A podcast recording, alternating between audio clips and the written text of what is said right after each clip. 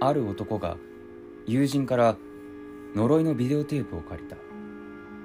男が「どんな内容なの?」と聞くと友人は「実は怖くて見れなかったんだよ」と笑いながら言った。友人曰くそのビデオテープは先輩からもらったらしい。その先輩も怖くて見れなかった。なぜかというとその先輩の前にこのテープを持っていた人がテープを鉄筋に入れたまま家に上がり込んできた通り魔に殺されてしまったらしい。犯人はまだ逃走中だとか。先輩は面白半分で遺品としてもらったが結局怖くて見れなかったということだった。男は内心どうせ噂だろ？これを見れれば俺の男気も上がるってもんだ。そう思っていた。そして自宅2階の自室のビデオデッキで一人して呪いのビデオを見始めた。内容はこんな感じだ。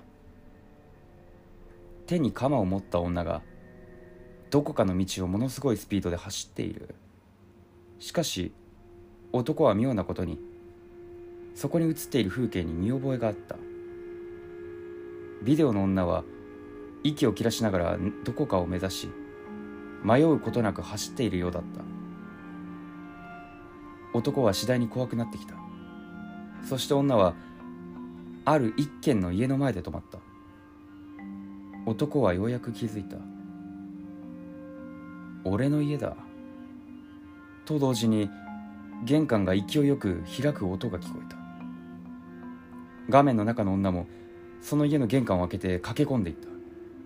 男は急いでビデオデッキからテープを取り出そうとした。しかし出てこないどころか停止もできない。その時男は階段を駆け上がってくる足音を聞いた。次の瞬間男は張り詰めていた緊張が緩むのを感じた。中腰の姿勢から崩れ落ち乱れた正座で座り込んだ。ビデオはまだ続いている。女の後ろを追いかけながら撮影するハンディカムの映像は手ぶれが激しく見ているだけで酔いそうになるほどだった。うつろな目でビデオを見つめていると女の右手に何かが握られているのが分かった。しかし揺れる画面の右端の視界にちらちらと映っては消えているため何が握られているのかを判別できない。画面の中の女は登りきった階段のすぐ脇にあるドアを開けた。そのドアのガチャという音が妙に大きかった。